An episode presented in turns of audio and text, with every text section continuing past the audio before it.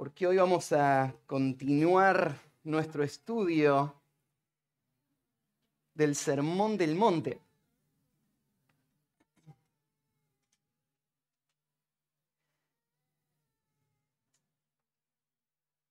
Estamos estudiando hace ya unos cuantos meses con la iglesia eh, este, este sermón, esta predicación de Cristo, donde Él está todavía más bien en, el inicio de su ministerio eh, y en una montaña, eh, Él ya con mucha popularidad va a estar rodeado de, de una gran multitud y Él se va a sentar para hablar con todos los que estaban ahí a su alrededor de, del reino. El tema del reino es el tema central de todo este sermón. Arranca hablando y presentando este tema y después lo va a desarrollar, aunque este es un sermón muy largo, todo tiene que ver con, con este gran tema que fue el centro de la predicación de Cristo. Cristo viajaba por todos lados en Galilea predicando, eh, arrepentíos porque el reino de los cielos se ha acercado. Pero ¿qué es el reino de los cielos? Bueno, es, es el cielo reinando. Y en este momento el cielo reinando implicaba el Mesías ahí mismo, cumpliendo todo lo que se había dicho en el Antiguo Testamento y ahora tomando este oficio como el nuevo rey de la nación de Israel. Y el, nuevo rey que ya había, se había inaugurado, él ya estaba instaurado como el nuevo rey, ahora empezó su mandato como rey con predicación. Porque el reino de Cristo era un reino que no se iba a construir con guerras, con ejércitos, sino con corazones transformados. Y lo que iba a transformar el corazón era el poder de la palabra de Dios, era la predicación. Y la forma como se iba a ver un corazón transformado, Jesús lo describe en la primera parte del Sermón del Monte donde tenemos las bienaventuranzas, y es donde Jesús explica cómo todo lo que se va a vivir en su reino parte de una condición del corazón. O sea, ser parte del reino de Cristo, tener a Cristo como rey y que Él como Mesías cumpla todo lo que se había anunciado de Él y yo pueda disfrutar de todos los beneficios del reino, empezaba con un cambio en el corazón que iba a hacer que personas que eran esclavas del pecado ahora se vean perdidas en el pecado, vean a Cristo y su necesidad de salvación y puedan recibir de, de, Cristo la justicia de Dios que iba a transformar todas sus vidas. Así que acá en el sermón Jesús arrancó hablando de ese cambio del corazón, pero de ahí inmediatamente empezó a explicar eh, área por área, cómo se ve una vida transformada en la práctica. Nosotros estamos acá porque, bueno, tal vez por diferentes razones. Pienso muchos de los que están hoy acá están acá porque reconocen a Cristo como su rey. Y mm, vienen a, a este lugar porque están siendo dirigidos por Cristo a través de la palabra de Dios. Otros tal vez están acá visitando y pensando, bueno, como alguna de, las personas en esa multitud, ¿de qué se trata todo esto? Mucha gente ahí no entendía a Jesús, veía los milagros, escuchaba de su fama, pero no entendía el propósito por el cual Cristo estaba acá y de qué se trataba su reino. Así que mm, Jesús está explicando cómo se ven los que son parte del reino de Cristo. Y ya, hemos ido avanzando en el, estudio, así que déjenme recordarles un poquito de lo anterior. Porque Jesús explicó que los que aquellos a quien Cristo le cambió el corazón y que ahora tienen a Cristo como rey, ellos van a mostrarlo eh, en, en, que van a vivir una justicia que el mundo nunca ha visto. Para el tiempo de Cristo, las personas más santas en las que podrías pensar eran los fariseos y los escribas. Ellos eran los maestros de la ley, que le enseñaban a todos cómo vivir para agradar a Dios. Y Jesús señala a estos hombres y le dice, los que van a ser parte de mi reino van a tener una justicia que va a ir mucho más allá que la que ellos están mostrando. Una justicia que eh, la gente de ese tiempo no podía llegar a entender. Y por eso es que Jesús va a explicarle cómo se ve esa justicia. La justicia que Dios, que Cristo, está llamando a sus discípulos a abrazar, es una justicia que no es solamente de apariencias. No es una justicia eh, hipócrita como la de los fariseos. No es solamente cumplir con un par de reglas y sentirme cómodo con no estar en falta en nada de todo eso, sino que la justicia que Cristo vino a establecer es una justicia que comienza en el corazón, con un corazón nuevo, que hace que yo quiera abandonar el pecado y esa justicia se va a ir mostrando en mi vida práctica cada vez más, en una vida que va siendo transformada y yo pueda vivir una justicia real, una justicia de los pensamientos, de las intenciones y de las acciones. Una justicia que abarque todas las áreas de mi vida. Así se ve el reino de Cristo. El reino de Cristo se ve con un pueblo que vive la justicia de Dios. Jesús va a dar seis ejemplos de cómo en la vida práctica se ve eso. Porque mm, esta gente está confundida, los que están escuchando a Jesús y piensan, nunca vamos a superar a los fariseos. Y Jesús dice, sí, tienen que superarlos. Si es que son parte del pueblo de Dios, ustedes van a vivir una justicia que va más allá. ¿Y cómo? Así que Jesús va a hablar de el primer principio y le va a decir, miren, los fariseos les dicen a ustedes que no tienen que matar. Y es verdad, no tienen que matar, la ley lo afirma. Pero la ley va más allá que matar. La ley apunta al corazón. Entonces yo les digo que si se enojan contra su hermano, ya mataron en intención. Y van a tener las mismas consecuencias que un asesino. Así que si ustedes están en el reino tienen que tener una actitud de rechazo tan grande hacia el pecado que les lleve a lidiar con el corazón. Entonces no es suficiente que vos no hayas matado a nadie, tenés que ir y arreglar. Si tenés problemas con cualquier persona, porque alguien que guarda rencor en su corazón y alguien que tiene pensamientos de ira en su corazón, no es parte del reino, va a ir al infierno. Los que son de Cristo son personas que van a hacer lo que Cristo habló, van a luchar contra el pecado. Y, entonces dio un ejemplo de cómo se ve luchar con el corazón y las intenciones del corazón y las acciones. De ahí pasó a otro ejemplo, que lo vimos la semana pasada. Jesús eligió el ejemplo de el adulterio, porque es un pecado muy común. Y Jesús agarra el ejemplo del adulterio y dice, bueno, ustedes escucharon, no hay que adulterar. Y es verdad, los fariseos le enseñaron este principio. Pero el principio va mucho más allá que solamente de que físicamente no le sea infiel a mi esposa. El principio tiene que ver con el corazón y los pensamientos. Así que yo les digo el que mira a una mujer para codiciarla, ya adulteró con ella en su corazón. Entonces, si queremos ser libres del pecado, vamos a tener que hacer cosas mucho más radicales de lo que pensábamos. O sea, no te sientas tan seguro y tan eh, santo porque no, eh, de forma física, no le fuiste infiel a tu esposa, sino que mira el pecado como Dios lo ve, entendé lo que pasa dentro de tu corazón y lucha con todas tus fuerzas para que el pecado no gane lugar y te lleve a eh, deshonrar a Dios. Porque de otra manera vas a ir al infierno. De nuevo Jesús usa el mismo concepto. Y, pone delante nuestro, hay, dos realidades. O estamos en el reino o vamos rumbo al infierno. Hay, hay dos realidades distintas. Y los que están en el reino, en segundo lugar, se ven porque ellos luchan con el pecado. Ellos hacen morir el pecado, decíamos la semana pasada.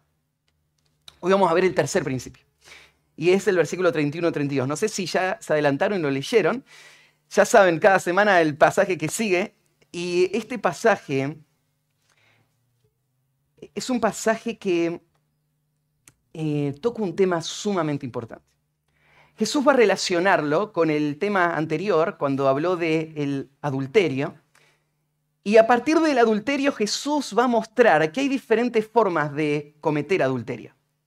Y va a ir a, a una forma muy común en el tiempo de Jesús, sumamente común en nuestro tiempo también. Una forma de cometer adulterio es en el divorcio. Y Jesús va a mostrar este principio. Todos los que son parte de su reino van a mostrarlo por un celo por mantener la unión sagrada del matrimonio, tal como Dios la instituyó. Este principio va a caracterizar al pueblo de Dios. El matrimonio tiene un rol en el plan de Dios muy importante y no tenemos que tomarlo ligeramente. Vivimos en un entorno donde eh, se ha distorsionado la imagen bíblica y el diseño de Dios para la familia y, para el matrimonio como la base de la familia. Así que Jesús va a sacudir a la audiencia con este principio. Otra vez, Jesús va a usar la misma fórmula. Ustedes escucharon esto, sé que esto es lo que ustedes piensan, pero yo les digo esto. La gente piensa muchas cosas en cuanto al divorcio y al recasamiento. Podríamos resumirlo en cuatro grupos.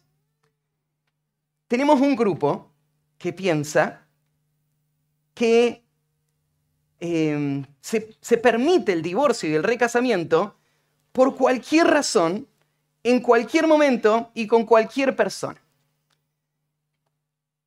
Esta idea de que divorciarse y volverte a casar es algo válido, es algo legítimo, esta es la forma en la que todo el mundo allá afuera piensa. Em, tristemente, esta es la forma en la que algunos que se llaman cristianos piensan en cuanto al divorcio y el recasamiento. Pero hay otras formas en las que se piensa sobre este tema. Esta sería la forma más extrema, en donde se desprecia completamente el valor de esta institución que Dios creó. Hay, hay, otros que creen que el divorcio y el recasamiento son posibles, pero solamente para ciertas personas en ciertas circunstancias. Entonces dicen, no es que te divorcias por cualquier cosa y te volvés a casar con cualquier persona, pero en dadas ciertas condiciones, entonces sí el divorcio, el recasamiento es válido. Y quiero decirles, la mayoría de los cristianos evangélicos toman esta postura. Tercer postura sería aquellos que piensan que el divorcio es válido en ciertas circunstancias pero el recasamiento no es válido en ninguna circunstancia. O sea, hay personas que piensan, puede ser que por cierta razón sea necesario y válido y legítimo que se rompa el vínculo matrimonial, pero esas personas tienen que quedarse solas para el resto de la vida. Y la, la última postura serían los que creen que el divorcio y el recasamiento no son válidos en ningún momento, bajo ninguna circunstancia. Ninguno de los dos. Y acá cubrimos todo el espectro. Y te, das cuenta, ¿no es cierto?, cómo hay tantas ideas distintas en cuanto a cómo vivir em, frente a esta realidad que llamamos matrimonio. Ahora, yo quiero decirte esto si bien hay muchas formas de pensar, nosotros no podemos decidir lo que creemos en cuanto a este tema en base a nuestras experiencias o nuestra conveniencia. Lo que necesitamos es ir a la escritura y ver qué es lo que Dios dice, porque eso es lo que realmente importa al fin del día. todos nosotros que llamamos a Cristo nuestro Rey y nuestro Señor, debemos seguir su ley y no nuestros propios pensamientos. Y quiero decirte que la palabra de Dios es bastante clara en este tema. No debería haber tanta confusión, pero está la confusión. Y creo que gran parte del problema de la confusión que hay hoy es el pecado del corazón. No es que los pasajes no se entiendan bien, sino es que nuestro corazón, engañoso y perverso, preferiría un camino distinto y busca torcer lo que los textos dicen claramente. Entonces, vamos a hacer eso, vamos a ir a la escritura y estudiar qué dicen los pasajes. Ahora, yo entiendo que hablar de este tema no es fácil. He estado orando mucho por esta, esta reunión, este momento y esta exposición, y es un tema muy importante. Eh, voy a tomar dos semanas para hablar sobre este tema. Si son dos versículos nomás, sí. Necesitamos contexto y necesitamos detalle. Es un tema muy importante. Y sé que este tema toca de cerca a muchos de los que están acá. Yo diría la mayoría de los que estamos acá, este tema nos toca de cerca. Porque ya sea que vos mismo has vivido el divorcio, o vos has crecido en un hogar donde tus padres se divorciaron, o vos estás viendo a tus hijos atravesar el tema del divorcio, es raro hoy en día que haya alguien que no está rodeado de alguna manera por el divorcio. Y no solamente el divorcio, sino todo el dolor y las consecuencias que trae el divorcio.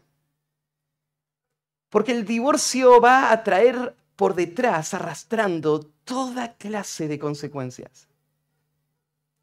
La amargura en el corazón, el odio, el resentimiento, las relaciones quebradas, corazones afectados de forma muy profunda y de manera permanente, desde muy pequeños. Entonces, no, no estoy hablando del divorcio como algo técnico, que solamente queremos entenderlo como un especialista que está investigando una situación. Lo estamos hablando como algo cercano, como algo real con algo, eh, estamos hablando de esto como algo con lo que tenemos que lidiar constantemente.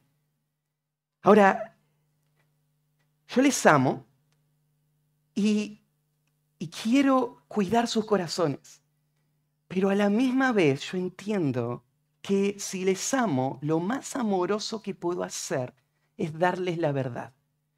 Es abrir la escritura y decirles, esto es lo que Dios dice sobre este tema y que juntos nos sometamos a la verdad y dejemos que la verdad de Dios dirija nuestras vidas para que Él sea glorificado y nosotros podamos gozarnos de su buena voluntad, agradable y perfecta. Entonces, em, vamos a leer el pasaje. Son solo dos versículos. Mateo 5, 31 y 32. Jesús dice así. También fue dicho, cualquiera que repudie a su mujer, dele carta de divorcio. Pero yo digo que el que repudia a su mujer, a no ser por causa de fornicación, hace que ella adultere. Y el que se casa con la repudiada comete adulterio. De nuevo esa fórmula. ¿Escucharon? Ustedes habéis oído esto y yo les digo esto. Así que el, título del mensaje de hoy es Honrando la unión sagrada del matrimonio. Este sería el título, Honrando la unión sagrada del matrimonio. Y hoy vamos a poder ver solo el primer punto del estudio. Y el primer punto es Honrando la unión sagrada del matrimonio en un mundo que la desprecia. En un mundo que la desprecia. Vamos a ver el contexto en el que vamos a tener que vivir nosotros que abrazamos a Cristo como nuestro Rey. Nosotros, eh, a quienes Cristo nos ha dado una ética moral superior a la de este mundo. Y en muchos sentidos vamos a tener que ir en contramano de este mundo. el, divorcio es un problema muy serio en la sociedad actual.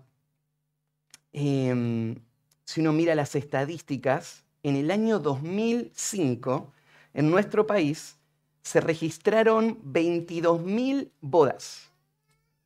Ahí aproximadamente, 22.000 bodas. En el mismo año, en el 2005, se registraron 8.000 divorcios. O sea, de 22.000 que se casaron, no esos mismos, pero a la vez tuviste 8.000 que se divorciaron. Eso fue en el año 2005. Un, tercio más o menos de, de la cantidad de relación de matrimonios a divorcios.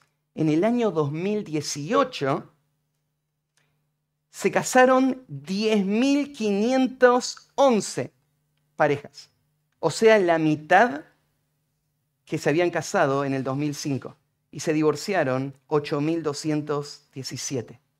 O sea, ahora estamos más del 80%. Es el índice de divorcio. O sea, estadísticamente, y me imagino que esa curva, esa trayectoria ha seguido incrementando. Estadísticamente, por cada 10 parejas que se casan, 8 van a terminar en divorcio, según esta estadística que estamos viendo, o más. Entonces, este es un problema muy, muy serio y, Jesús está tratando con una sociedad que ha naturalizado el, divorcio en esa época también. Y quiero que, entiendas un poquito de, esa, de esa sociedad. Cuando Jesús dice, también fue dicho, Jesús le está hablando a esa multitud de lo que ellos han sido instruidos. Yo ya les mencioné que la mayoría de la gente que lo está escuchando a Jesús no sabe leer. El único acceso que tienen a la escritura es a través de maestros de la ley que les enseñan. Les leen la ley y se las interpretan. Son los fariseos y los escribas. Y estos hombres habían creado un sistema de leyes que Jesús va a denunciar. Porque estos hombres sí les leían la Biblia a las personas, pero cuando se la interpretaban, dejaban los mandamientos bíblicos en un nivel solamente superficial. Entonces, Jesús va a confrontar a los fariseos porque les va a mostrar la hipocresía de estos hombres que claro, le enseñan a la gente los mandamientos, pero solamente se lo enseñan en un, en un nivel muy general y superficial. Y ellos se presentan como hombres que están obedeciendo toda esa ley. Pero atrás de eso hay una vida de hipocresía que Dios desecha. Y ellos no van a entrar en el reino. Así que Jesús va a desenmascarar esto. ¿Qué es lo que estos hombres les decían? Bueno, lo que ellos habían enseñado en las sinagogas fue, cualquiera que repudie a su mujer, dele carta de divorcio.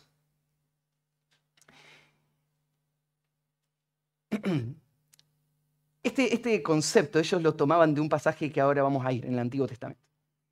Fíjate que la enseñanza de los fariseos es tan superficial que no hace un gran punto del concepto del divorcio.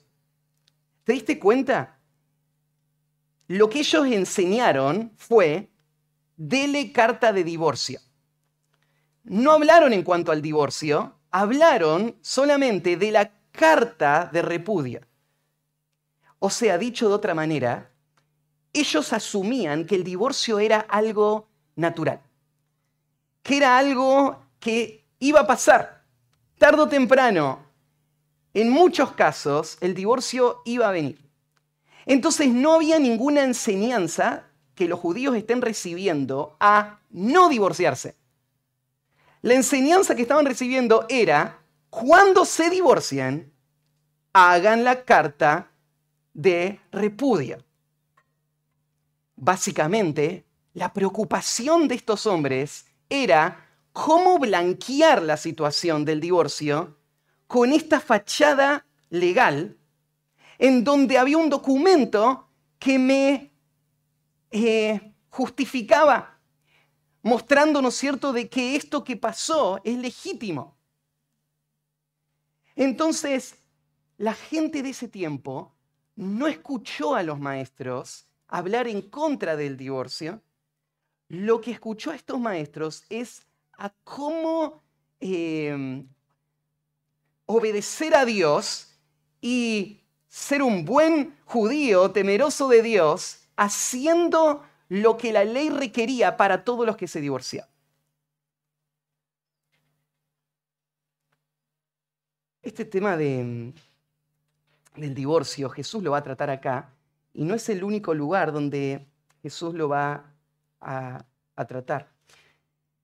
En Mateo aparece de nuevo en el capítulo 19, em, en los primeros versículos, hasta el versículo 9, y ahí aparentemente los fariseos que escucharon a Jesús decir lo que ahora vamos a estudiar, se quedaron con eso en el tintero. Y ya sabían la posición que Jesús tenía en cuanto a este punto, así que un tiempo más adelante ellos van a traer este tema para desafiar a Jesús y tratar de hacerlo tropezar. Y Jesús otra vez va a insistir con el mismo asunto. Si ustedes quieren, después van, pueden leer eso. La, la semana que viene lo vamos a leer. En Marcos y en Lucas también se nos narra cómo Jesús enseñó sobre este tema. Si vos comparás lo que Marcos y Lucas enseñan, em, hay una pequeña diferencia, importante diferencia, que la vamos a estudiar la semana que viene. Déjenme leerle. Ahí en Marcos 10, 10, Jesús dijo estas palabras en cuanto al divorcio. En casa volvieron los discípulos a preguntarles de lo mismo y les dijo, cualquiera que repudia a su mujer y se casa con otra comete adulterio contra ella. Y si la mujer repudia a su marido y se casa con otro, comete adulterio. En Lucas 16, 18, todo el que repudia a su mujer y se casa con otra adultera. Y el que se casa con la repudiada del marido, adultera. Lo que quiero mostrarte es que para Jesús el tema del matrimonio y esta, este, este, esta tensión en cuanto al divorcio y al recasamiento fue un tema importante. Él lo sacó al tema y después, cuando se generó la controversia, él lo defendió. Y para los que escribieron los evangelios también fue un tema importante, porque de todas las cosas que Jesús enseñó, ellos eligieron que esto esté en el evangelio. Y eh, eh, aparece en los tres evangelios. Es algo importante, es un tema importante. Para, para, poder entender la enseñanza de los fariseos, tenemos que ir al pasaje del Antiguo Testamento. En todo el Antiguo Testamento, bueno, en toda la ley, en todo el Pentateuco, hay un solo pasaje que trata el tema del divorcio, en Deuteronomio capítulo 24. Así que cuando Jesús dice, ustedes escucharon que les enseñaron esto, este era el pasaje del cual los maestros de la ley sacaban sus enseñanzas para enseñar en cuanto al divorcio en su tiempo. Entonces, vamos a ir a, leer el pasaje. Deuteronomio 24, del 1 al 4. Vamos a leer.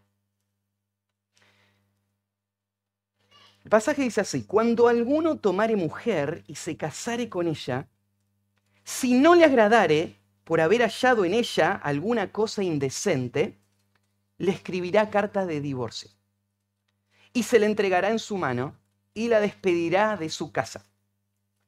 Y salida de su casa podrá ir y casarse con otro hombre pero si la aborreciere este último y le escribiere carta de divorcio y se le entregara en su mano y la despidiere de su casa, o si hubiere muerto el postrer hombre que la tomó por mujer, no podrá su primer marido, que la despidió, volverla a tomar para que sea su mujer, después que fue envilecida, porque es abominación delante de Jehová y no has de pervertir la tierra que Jehová tu Dios te da por heredad.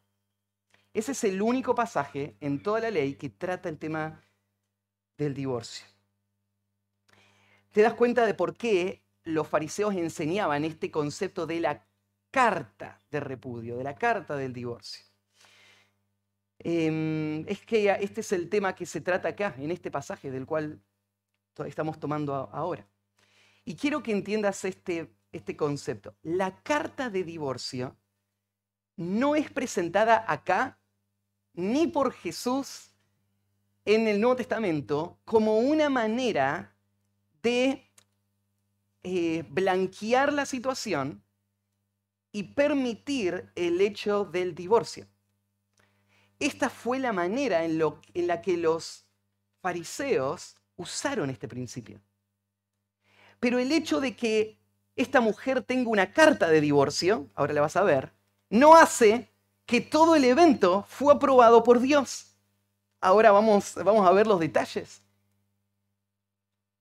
La carta de divorcio no es una regulación que respalda o avala el divorcio en sí. Porque el divorcio en sí es algo que Dios odia. Y uso la palabra odio porque es la palabra que se usa en el texto bíblico. Ahí en Malaquías, capítulo 2, versículo 16, dice así, porque Jehová, Dios de Israel, ha dicho que él aborrece el repudio. Y al que cubre de iniquidad su vestido, dijo Jehová de los ejércitos, guardaos pues en vuestro espíritu y no seáis desleales.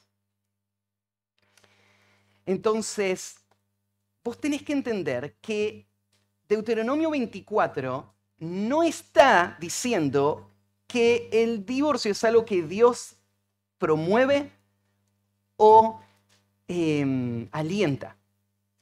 La Biblia dice claramente que Dios odia el, el repudio en todas sus formas, sin calificativos, en forma amplia, completa, todo divorcio, en todo momento, en toda circunstancia, Dios lo odia. En ningún caso Dios lo mira con aprobación. En ningún caso. Dios odia al divorcio en todas sus formas. Pero este pasaje de Deuteronomio sí es un pasaje muy importante porque es el único en la ley que trata el tema del divorcio. En realidad no está tratando el tema del divorcio, sino la carta de divorcio. Y vamos a, vamos a mirar los detalles. Arranca el pasaje, cuando alguno tomare mujer y se casare con ella. El divorcio asume previamente el matrimonio. ¿sí? Entonces no podemos hablar de divorcio sin hablar primero de el matrimonio bíblico. Hoy en día esto se está diluyendo eh, seriamente. Y hoy en día se promueve la unión libre de personas sin compromisos para facilitar esa relación con todas las personas que quieras hacer. Bíblicamente, la relación matrimonial está definida en Génesis capítulo 2. Y vamos a ir para allá un segundo, porque aquí es donde tenemos que partir. ¿Qué es un matrimonio? Porque no podemos hablar del pecado del divorcio si primero no vemos cómo Dios planeó el matrimonio y cómo funciona. Esto trae un poco de confusión. Y, sé que en, nuestra iglesia todavía nos cuesta eh, lograr eh, madurar nuestras ideas en, este punto de qué es un matrimonio. Pero déjame explicártelo de esta manera. Muchas culturas, o las culturas en general, han practicado diferentes ritos y ceremonias para representar lo que es una unión matrimonial. En nuestra sociedad, nosotros tenemos nuestras propias costumbres, que no son iguales a las que hay en todo el mundo, ni las que hubo en la antigüedad, pero en nuestro tiempo, por ejemplo, no sé, tenemos la costumbre de que la novia es el centro de atención. Si vos mirás en el tiempo bíblico, la novia jugaba un papel secundario, el novio era el centro de atención. Ahí en el Salmo 19 habla de el, esposo que sale de su tálamo. O sea, todas las miradas están puestas en una tienda donde el hombre se estuvo preparando y ahora está saliendo de ahí para unirse con su mujer. Y vos le mirás su cara, ¿no es cierto?, de alegría y David toma ese cuadro para mostrar cómo es la gloria de Dios. Pero la imagen es, es distinta. ¿Por qué es distinta? somos otra cultura y, hay una historia. Yo no conozco los detalles de cómo la historia nos trajo hasta acá. sé que muchas de las cosas que hacemos en nuestras ceremonias de boda tienen que vinieron de Europa, ¿no es cierto? Y no, no sé toda la historia de cómo se formaron, pero nosotros tenemos ciertos patrones, ¿no? Donde hacemos cosas parecidas. En nuestro país, por ejemplo, eh, a principios del siglo pasado, vos no estabas casado oficialmente si tu nombre no estaba registrado en la iglesia católica y un sacerdote católico te casó. Eh, la boda católica era la única que nuestro gobierno reconocía. El problema, ¿no es cierto?, es que muchos que no eran católicos que querían que el gobierno los trate como matrimonio. Entonces hubo algunos pastores protestantes que lucharon para que se creara el registro civil. Hoy para vos el registro civil es algo secular, y lo es, pero existe porque hombres que, amaban la palabra de Dios y amaban la, la iglesia y eran fieles predicadores, pelearon en nuestro país para que haya una forma de registrar a personas, porque esa era otra cosa, cuando alguien nacía, el, único registro oficial que había era el del bautismo de la Iglesia Católica. O sea, si uno te bautizaba en la Iglesia Católica no eras nada, no figurabas, no eras ciudadano. Entonces el registro civil dio la posibilidad de que personas de otros credos puedan ser reconocidos como el gobierno, como personas físicas, y pueden tomar responsabilidades, comprar bienes. Buenísimo, tenemos el registro civil ahora. y el registro civil es también la forma en la que el gobierno reconoce un matrimonio. Hoy en día, en nuestra sociedad, está esto instalado. De tal manera que nosotros lo entendemos así. Una persona, si se quiere casar, tiene que ir al registro civil y firmar el libro. Y pensamos de esa manera, el que no firmó el libro todavía no está casado. El que firmó el libro está casado y está comprometido ahora. Pero firmar o no firmar el libro realmente no te no te hace casarse o no casarse, es una costumbre de nuestra cultura por la que nosotros afirmamos la esencia del matrimonio con ese hecho, con ese acto, con esa firma. En otras culturas no hay, si vos estás en medio de la selva, ¿no es cierto? Y no, no hay registro civil. No es que no se pueden casar, claro que se pueden casar, porque el casamiento no depende de esa firma. Entonces, ¿qué, ¿cuál es la esencia del matrimonio? ¿Cuál es el factor mínimo irreducible que en cualquier cultura solamente estos elementos señalan a una pareja verdaderamente casada? Una pareja verdaderamente casada es una pareja que, más allá de cómo son las distinciones culturales, cumple con los tres criterios de Génesis 2.24, donde se estableció el matrimonio. ¿Cómo es el matrimonio?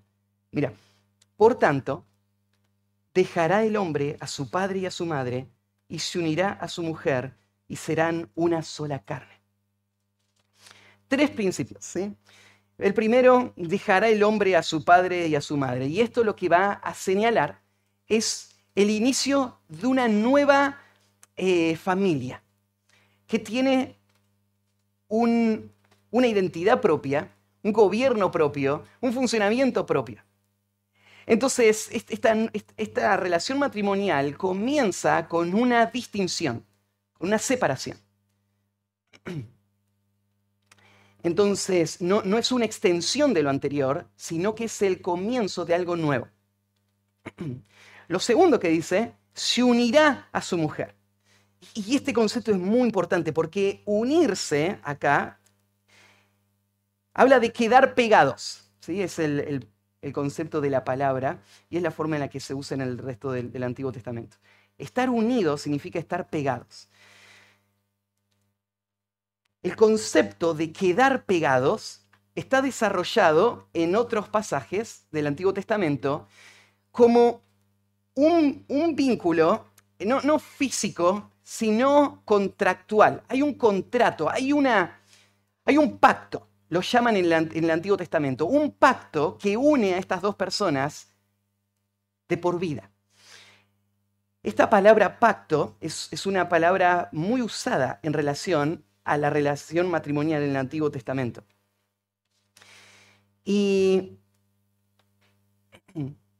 es, es el trasfondo bíblico para este tema del divorcio. Porque el divorcio se va a presentar como una forma de anular ese pacto. El divorcio sería la forma de eh, retroceder y anular lo que se unió en ese momento. Ahora, hay un problema con esta forma de entender el divorcio. Porque cuando la Biblia habla de esta unión, y dice acá, se unirá a su mujer, esta unión no es una unión solamente de cercanía, es una unión profunda, es una unión eh, permanente, es una unión que no solamente tiene que ver con la promesa que ellos se hacen, sino con Dios que está poniendo el sello sobre esta promesa. En el Nuevo Testamento, en el pasaje de Mateo 19, cuando Jesús está hablando del divorcio, él va a usar este concepto y él va a decir así, por tanto, lo que Dios unió, no lo separe el hombre. Entonces, cuando vos lees acá Génesis 22, 24, dice, se unirá a su mujer, tenés que saber que Jesús piensa que no es solamente vos uniéndote a ella, sino que es Dios uniéndote a ella hay algo que va más allá que lo que el hombre está haciendo. Es Dios poniendo su sello de aprobación sobre este acto. Y vos decís, pero ¿qué pasa si la persona no teme a Dios? Si la persona fue y se casó en el registro civil, pero no fue a una iglesia a hacer ninguna boda. Él no está invocando el nombre de Dios ni nada. Pero aunque él no esté afirmándolo, el matrimonio, de hecho, es una institución creada por Dios. Cuando él entra en esa relación, está entrando en algo que Dios diseñó. Por lo tanto, Dios es el que está avalando, Dios es el que está poniendo su sello sobre esta unión matrimonial, aunque los dos sean inconversos, aunque ellos no, temen a, teman a Dios. Dios es el que une a cada matrimonio en toda la historia. Dios es el que une. Y esta unión es algo profundo. Y la última expresión, serán una sola carne este será una sola carne, habla, ¿no cierto?, de la unión física, que va a ser una marca visible de la unión mucho más profunda en la que están relacionadas estas dos personas. Cuando dice será una sola carne, claro, ahí está la idea del acto sexual, de la intimidad, ¿no es cierto?, por el que son una sola carne, pero más que eso aún. Son una sola carne implica, y, será una sola carne, implica que esta relación va a llegar al grado más profundo que el hombre conoce. En todas las relaciones humanas no hay ninguna relación de la que se diga esto, que son una sola carne. O sea, como si fuese a ser tu mismo cuerpo en otra persona, donde no hay, no hay separación, unidad de propósito, unidad de eh, pensamientos, unidad en el corazón, en la forma más profunda, una unidad completa, una unidad tan grande donde, por ejemplo, en 1 Corintios 7:4, Pablo habla de la intimidad matrimonial y dice, la intimidad matrimonial funciona en el que, de esta manera, el hombre eh, no es dueño de su propio cuerpo y la mujer no es dueña de su propio cuerpo. Y por eso se sirven mutuamente, físicamente, en ese acto que el Señor creó para que puedan disfrutar de esa marca de lo que es la unión matrimonial.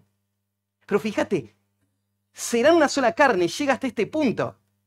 Mi cuerpo le pertenece a la otra persona y el cuerpo de la otra persona me pertenece a mí.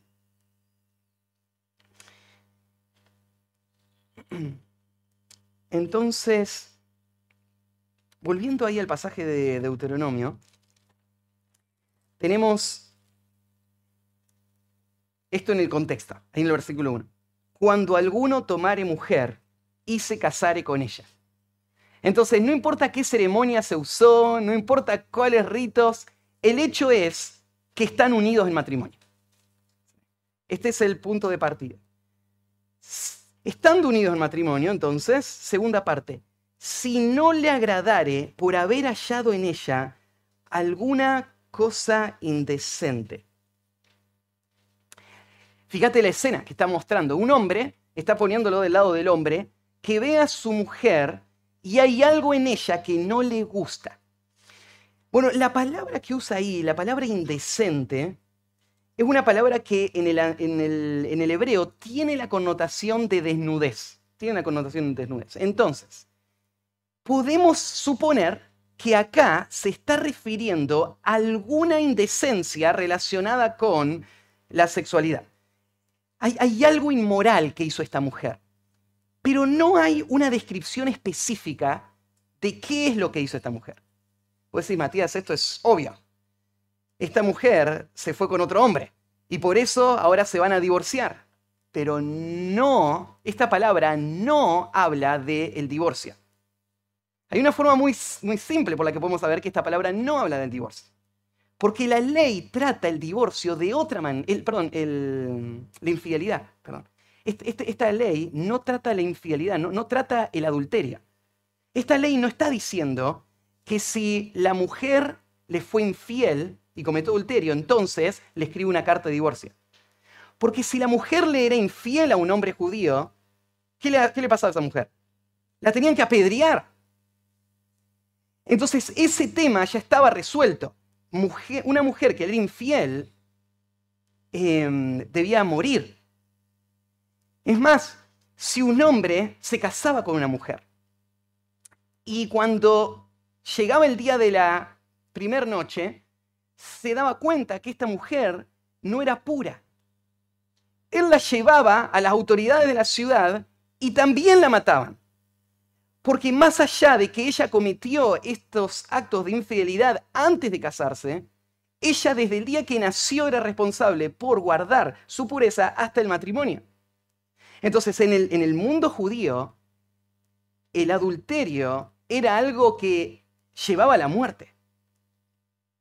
Es más, ¿acuerdan esa ley extraña donde si un hombre tenía celos de su esposa, pero no podía comprobar que ella le haya sido infiel?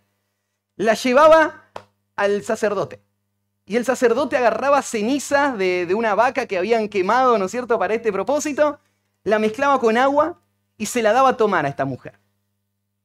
Y por una obra de Dios, cuando tomaba este agua, si esta mujer era inocente, no pasaba nada. Si esta mujer era culpable, aunque no había ninguna evidencia, se le hinchaba el estómago hasta que reventaba y moría. Así de gráfico eran los, ¿Se acuerdan que pasamos por un montón de leyes del Antiguo Testamento que fueron, desafiantes? Pero vos entendés el celo que tiene Dios por la santidad y el celo que tiene Dios por la pureza en el matrimonio.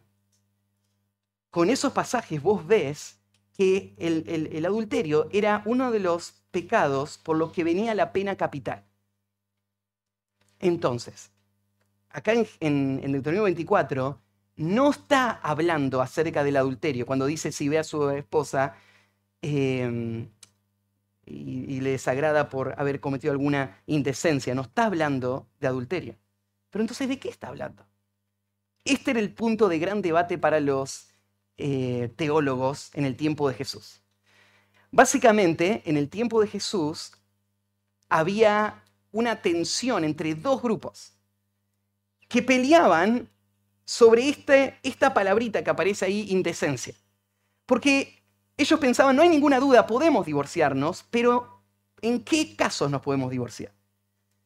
Y Jesús, eh, perdón, em, ellos veían esta palabra y algunos decían, no, solo nos podemos divorciar por adulterio.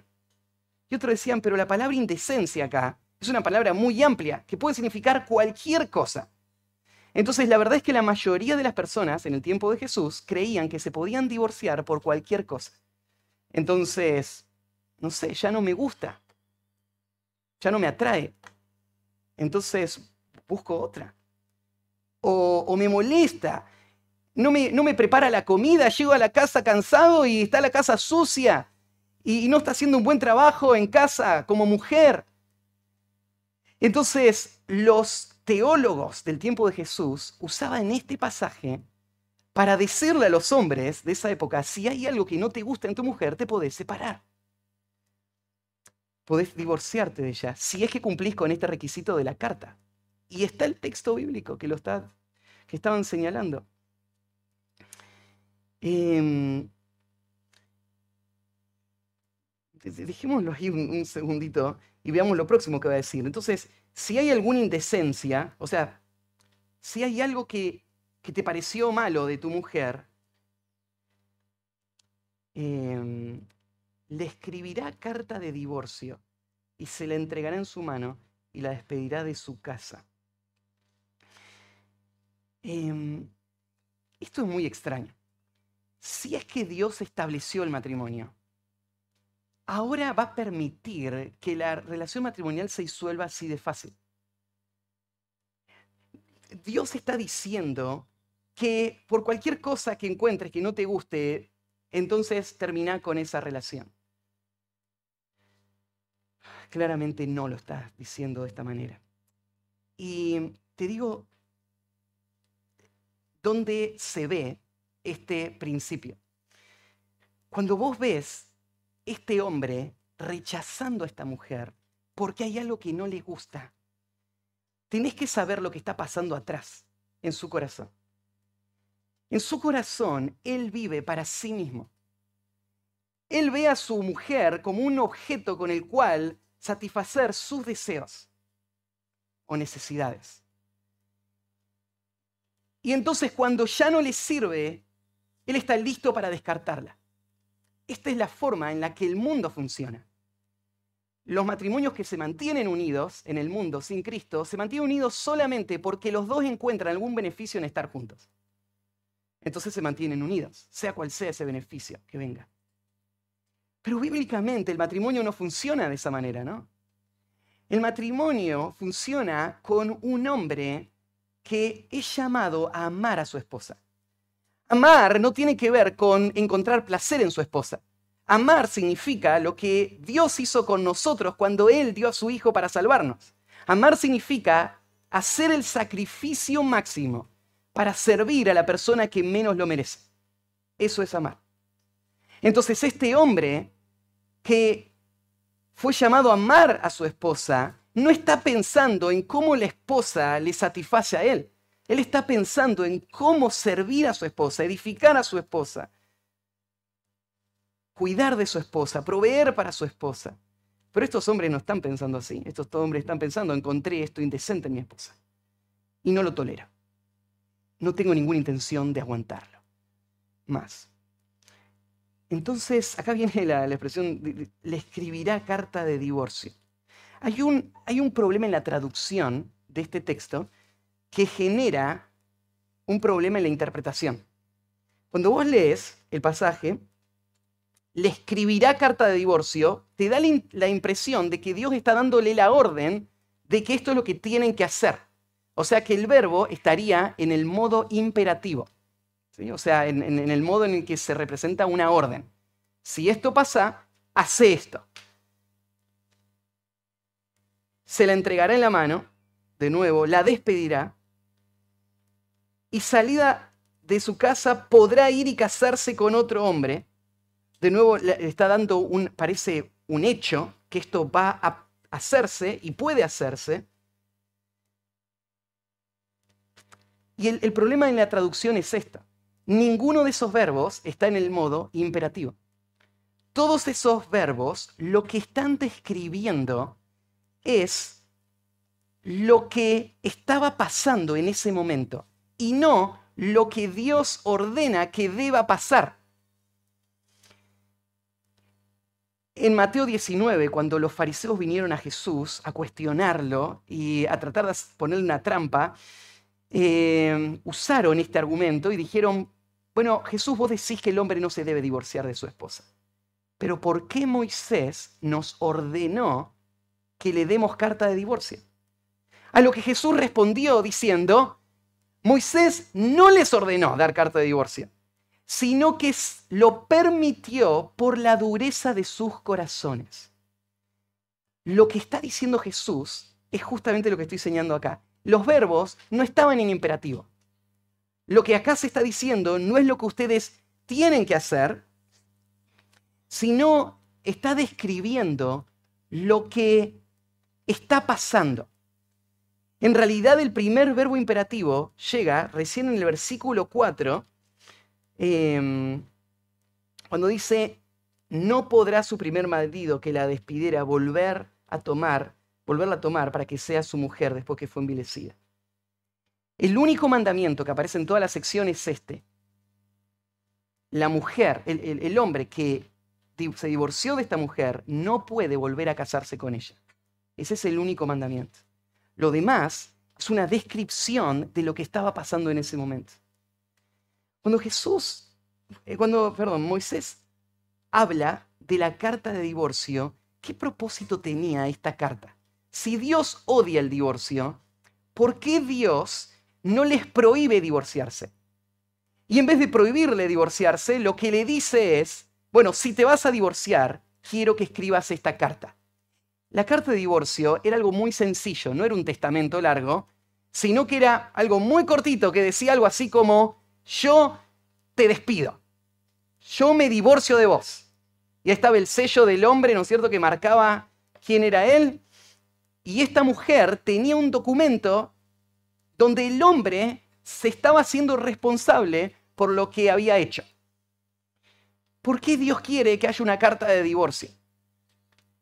Bueno, ¿ustedes se acuerdan cuál es el propósito de la ley? La ley no fue dada para que los hombres puedan agradar a Dios, porque nadie puede agradar a Dios con sus propias fuerzas. La ley fue dada para que los hombres vean qué tan pecadores son. Entonces, ¿cuál es el propósito de la carta de divorcio? Justamente eso exponer a estos hombres. Estos hombres sabían que por una razón egoísta, porque había algo que no les gustaba en su mujer o que no iban a soportar o tolerar de la mujer, ellos ya no las querían. Y entonces Dios les dice, bueno, si vos vas a, desechar a tu mujer, vos tenés que escribirlo. En un sentido, ellos tenían que venir y de forma pública decir, yo estoy echando a esta mujer porque no me gusta cómo cocina, o lo que sea, ¿no es cierto?, que vaya a quedar al cabo. Y eso iba a ser evidente para la nación de Israel y para su propio corazón de la dureza de su corazón. Cuando Jesús responde la pregunta en Mateo 19, le dice a los fariseos, Moisés no les ordenó divorciarse, sino que les permitió, o sea, Dios dejó que el divorcio siga por la dureza de su corazón. El propósito de esta ley no fue evitar el divorcio, sino exponer la dureza del corazón de estos hombres que estaban haciendo esto.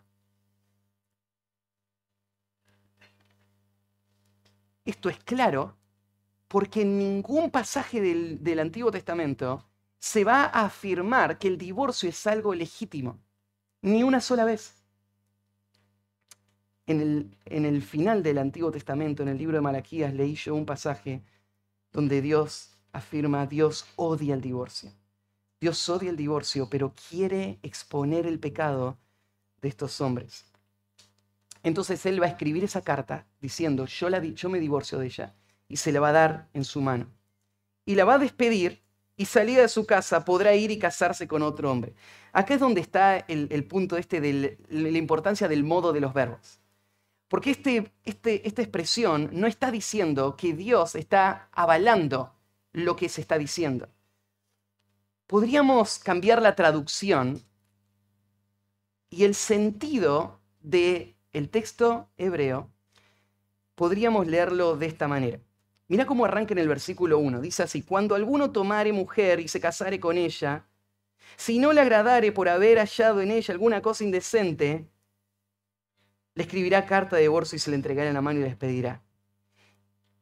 Y si saliere de su casa y se fuere y se casare con otro hombre, y este hombre el último la aborreciere y le escribiere una carta de divorcio y se le entregara en su mano y la despidiere de su casa, y, o si hubiere muerto el postrer hombre que la tomó por mujer, no podrá su primer marido em, que la despidió volver a tomarla.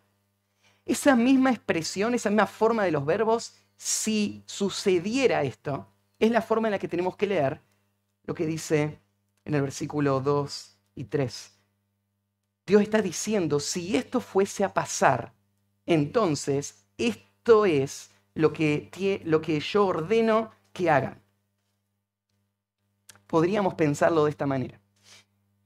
Imagínate que una mamá em, preparó unas galletitas, viene gente a comer a su casa y las deja ahí arriba de la, a la cena. Y antes de irse, ve que están sus hijos ahí eh, jugando y tiene que ir a hacer unas compras. Y entonces le dice a sus hijos, vengan acá, vengan acá. Ven que dejé las galletitas ahí arriba de, la, de la mesa. Mira, si cuando yo vuelvo veo que ustedes agarraron una de esas galletitas, se sentaron cómodamente en el sillón a disfrutar de esas galletitas hasta que se las terminaron todas, pensando, ¿no es cierto?, que no iba a haber ninguna consecuencia, no va a haber más galletitas por un mes. Imagínate que la mamá le dice eso.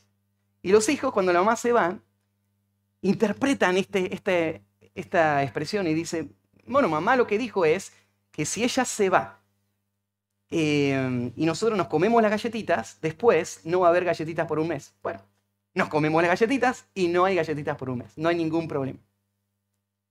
Pero la intención de la mamá no fue decirle que se coman las galletitas.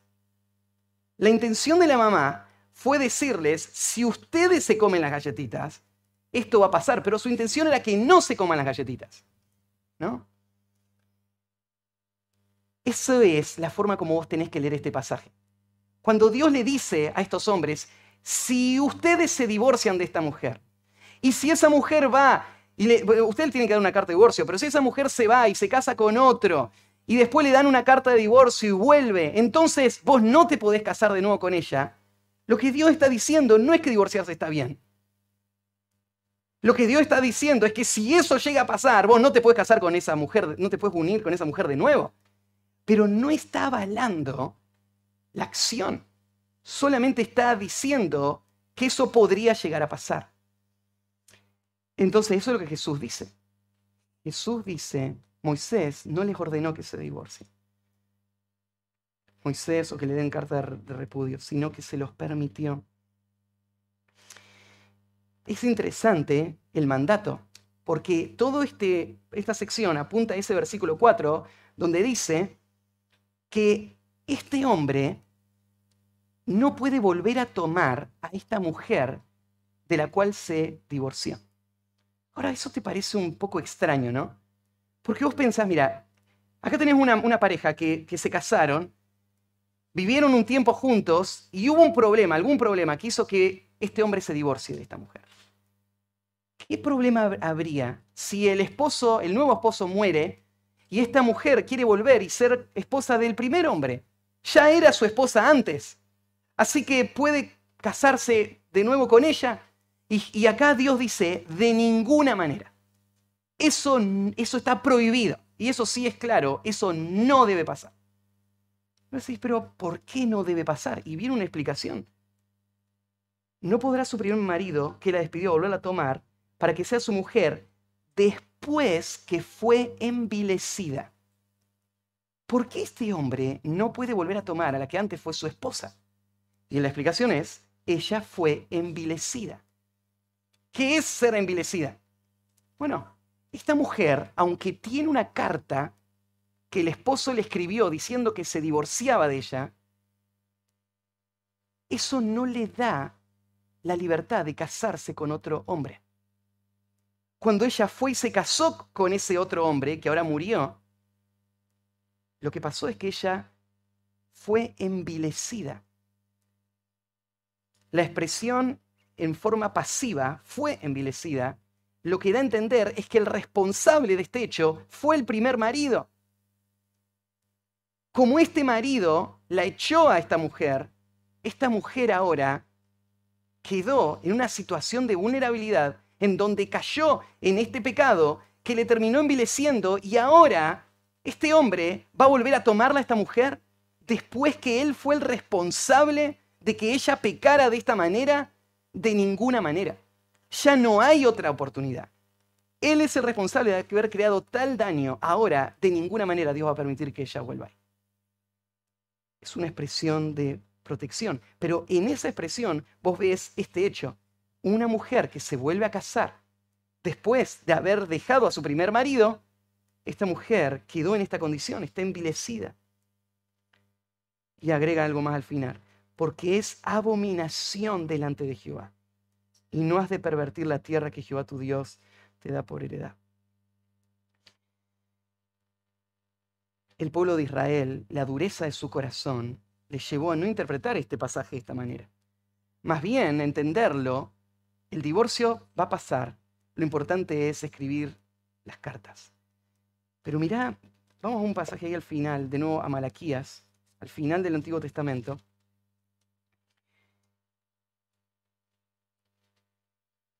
Mirá en el versículo 1. No, perdón, versículo 13.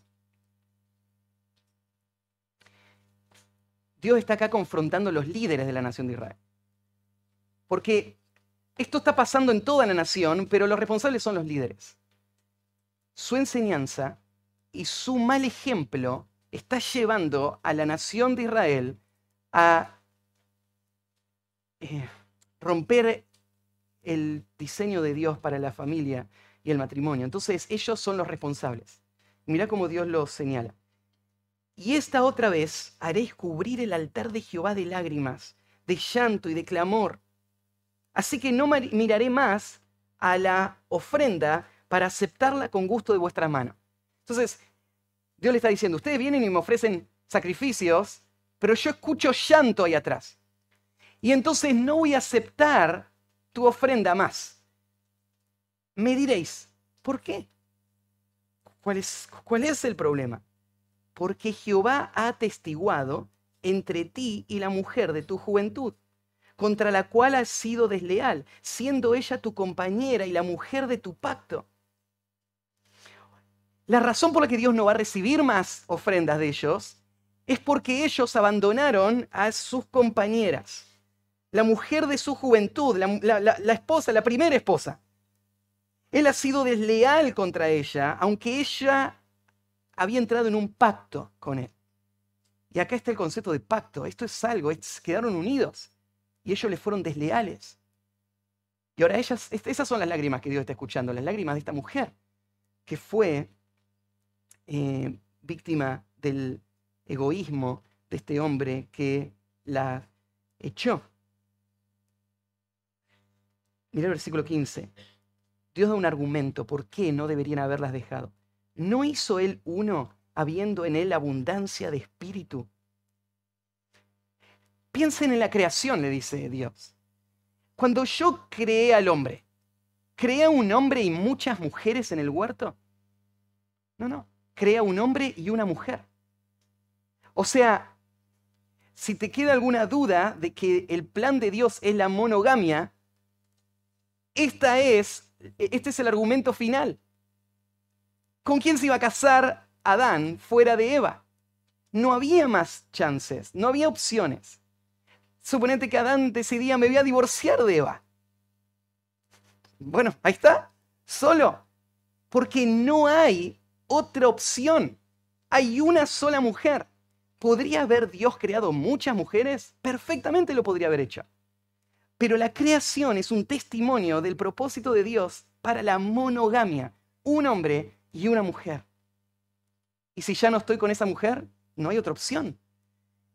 Es una sola para toda la vida. ¿Y por qué uno? Acá hay un justificativo. ¿Por qué uno solo tenía que haber? Mira, porque buscaba una descendencia para Dios. El propósito de la monogamia es que Dios use el matrimonio para traer una descendencia. El objetivo es que la unión matrimonial se vuelva la base sólida sobre la cual se puede construir una familia, en donde hijos van a ser criados en el temor de Dios y cumplan los propósitos de Dios, los planes de redención. Entonces, esto no se trata de mí, no se trata de mis gustos, de mis preferencias, no se trata de mi incomodidad, se trata de la gloria de Dios, del propósito de redención de Dios, del propósito del matrimonio en ese plan soberano. Pero estos hombres no lo pensaron así. Guardaos pues en vuestro espíritu y no seáis desleales para con la mujer de vuestra juventud, porque Jehová Dios de Israel, ya leímos este versículo, ha dicho que él aborrece el repudio. Y al que cubre de iniquidad su vestido, dijo Jehová de los ejércitos. Guardaos pues en vuestro espíritu y no seáis desleales. Entonces, Jesús arrancó su discurso con estas palabras. Ustedes escucharon que fue dicho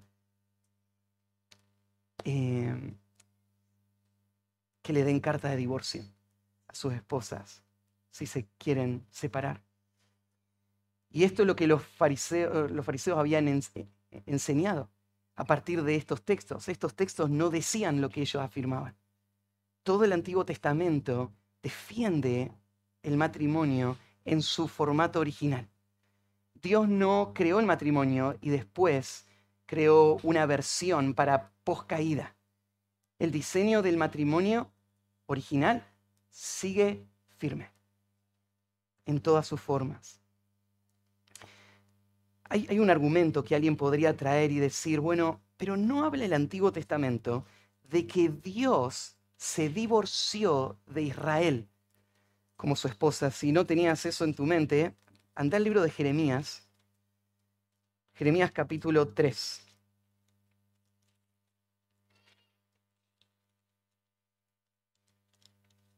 En Jeremías 3, en el versículo 1, dice, dicen, si alguno dejare a su mujer y yéndose esta de él, se juntare a otro hombre, ¿volverá a ella más? ¿No será tal tierra del todo amancillada? Tú pues has fornicado con muchos amigos, mas vuélvete a mí, dice Jehová. Dios está usando la imagen del adulterio para hablar de su relación con la nación de Israel. Y habla, ¿no es cierto?, de la infidelidad de la nación de Israel y habla de lo que cualquier hombre haría en esas condiciones. Israel le fue infiel a Dios. Mirá el versículo 6. Mas dijo Jehová en días del rey Josías, ¿has visto lo que ha hecho la rebelde Israel? Ella se va sobre todo monte alto y debajo de todo árbol frondoso y allí fornica. Y dije, después de hacer todo esto se volverá a mí, pero no se volvió. Y lo vio su hermana, la rebelde Judá. Ella vio que por haber fornicado a la rebelde Israel yo le había despedido y dado carta de repudio. Pero no tuvo temor la rebelde Judá de su, hermana, sino que también fue ella y fornicó. Y sucedió que por juzgar ella cosa liviana su fornicación, la tierra fue contaminada y adulteró con la piedra y con el leño. Con todo esto su hermana, la rebelde Judá, no se volvió a mí de todo corazón, sino fingidamente, dice Jehová. Acá Dios está hablando de su relación con la nación de Israel, que se había dividido en dos reinos, el reino del norte y el reino del sur. Y está diciendo que el reino del norte se entregó a la idolatría y por eso Dios le dio una carta de divorcio. O sea, Dios se divorció de esta, de esta mujer y ahora está diciendo, su hermana ve que yo hice eso con, la, con el reino del norte, o sea, la entregué a la idolatría y fue destruida, y ahora está haciendo lo mismo que su hermana, o sea, que, la nación del reino del norte. Iba a ir por el mismo camino. Voy a hacer lo mismo con ella. Y uno dice, pero espera, si Dios odia el repudio, ¿por qué dice acá que Él le dio carta de divorcio a la nación de Israel, al reino del norte? ¿Dios se estaría representando como alguien que está pecando? No, de ninguna manera. De ninguna manera. Lo que tenés acá es una escena totalmente distinta. No es Dios diciendo, a mí no me sirve la nación de Israel, no me agrada, no, no sirve a mis intereses y por eso la voy a desechar. Lo que tenés es una nación que se va y abandona a Dios. Y cuando usa el concepto de repudio acá, está mostrando en un lenguaje humano un concepto de cómo está la situación entre Dios y el reino del norte. Pero esto no tiene que ver con la decisión permanente o final de la relación de Dios con Israel. Porque Dios no desechó a la nación de Israel. Más bien la historia de Dios con Israel es un testimonio del amor abnegado y fiel de un Dios contra el cual están pecando constantemente y Dios no va a romper su pacto con ellos hasta el final, cuando en el último tiempo todo Israel va a ser salvo nuevamente. Entonces Dios no abandonó su relación con Israel. Él, más bien está usando un lenguaje humano para entender cómo se está dando esa relación en ese momento. Si vos querés justificar el divorcio a partir de este pasaje, entonces tendríamos que decir que también está bien la poligamia. Porque en este pasaje vos ves que Dios se divorció, pero tenía dos esposas. Tenía la del reino del norte y el reino del sur, dos hermanas con las que estaba casado, lo cual era común en el mundo antiguo, pero es aberrante en, el, en, la teología bíblica. Entonces, Dios no está diciendo que está bien casarse con dos hermanas, ni está diciendo que está bien divorciarse. Él está usando un cuadro para reflejar lo que Israel hizo con él. Y aún en medio de eso lo va a mostrar su fidelidad hasta el final. Entonces, el Antiguo Testamento de forma consistente muestra este principio. Si podríamos hacer un, resumen, en, en Génesis capítulo 2 vemos el diseño divino del matrimonio. Vemos a Dios poniendo las bases de lo que iba a ser esta relación por el resto de la historia. En Génesis capítulo 3, vos ves el efecto del pecado en el matrimonio. Y vos ves la tensión que genera en el matrimonio. Y vos ves los roles del matrimonio, cómo van a traer gran presión. Cuando Dios le dice a, la mujer, tu deseo será para tu marido, pero él se va a enseñorear de ti, está hablando de la tensión que va a haber entre el rol de la mujer y el rol del hombre. Y un hombre ahora pecador, en vez de servir a su esposa, iba a intentar dominarla y oprimirla. Y esa mujer salir de ese rol que Dios le dio. Entonces, en Génesis 3 ves la, entrada del pecado en el matrimonio. En Génesis 24, vos lo que ves es la afirmación de Dios del matrimonio aún en un mundo caído. El hecho de que haya tensión y dificultad en el matrimonio no hace que Dios haya cambiado su plan y piense, bueno, ahora las reglas son distintas y ahora el matrimonio no se debe sostener más. Y en Malaquías capítulo 2 lo que vemos es el propósito supremo del matrimonio. Dios quiere usar el matrimonio para algo que va mucho más allá que el matrimonio. Y por eso no debe romperse en Efesios capítulo 5, en el Nuevo Testamento, vemos la imagen final, la imagen completa, en Dios eh, em, señalando cómo Él eligió el matrimonio para que sea un cuadro de la relación de Cristo y la iglesia. Y bueno, hoy a la mañana estábamos recordando en la Santa Cena la fidelidad de Dios en la vida del creyente, que garantiza que Él va a seguir su obra hasta el final. Si nosotros creeríamos en un Dios que piensa que dejar de servir al cónyuge es válido si es que el grado de pecado ha llegado a tal extremo que ya no lo puedo soportar más, entonces, ¿qué garantía tendríamos nosotros, siendo tan pecadores, de que Dios no va a hacer eso con nosotros? la imagen del matrimonio debe ser un cuadro fiel de lo que Dios es para su iglesia. Entonces, ¿por qué Dios odia el matrimonio? Termino con estos tres. ¿Por qué Dios odia el matrimonio? Em, Dios odia el matrimonio porque Dios es el que une el matrimonio y por eso ningún hombre debe romperlo. El matrimonio es, un, es una institución creada por Dios y por eso el hombre no tiene jurisdicción sobre este campo. El hombre no puede romper lo que Dios crea. En segundo lugar, el, el, divorcio es incompatible con el amor y el perdón bíblico. Cuando el divorcio sucede, lo que tenés es una de las partes que está mostrando la falta de amor, tal como Dios la describe, esa entrega incondicional y está pensando en sí mismo, como estos hombres, ¿no es cierto?, que estaban viendo, mi estas mujeres ya no me sirven para mis intereses.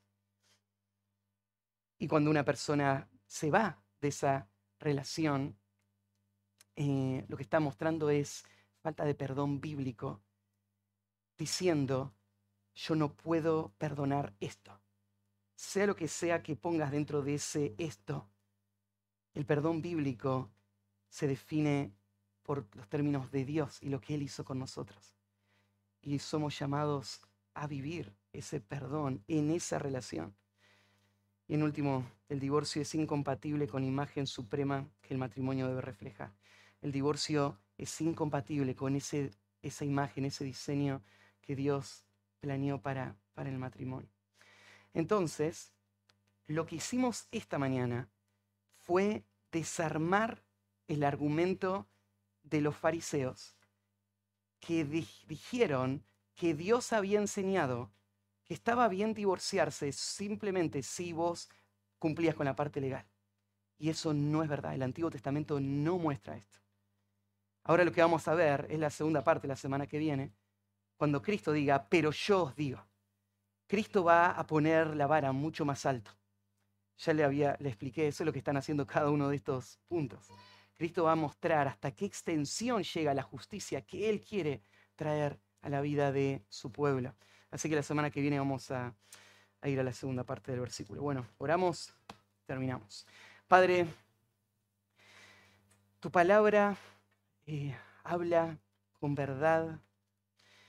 Y nosotros vivimos en un mundo de confusión que, que todo lo que escuchamos esta mañana.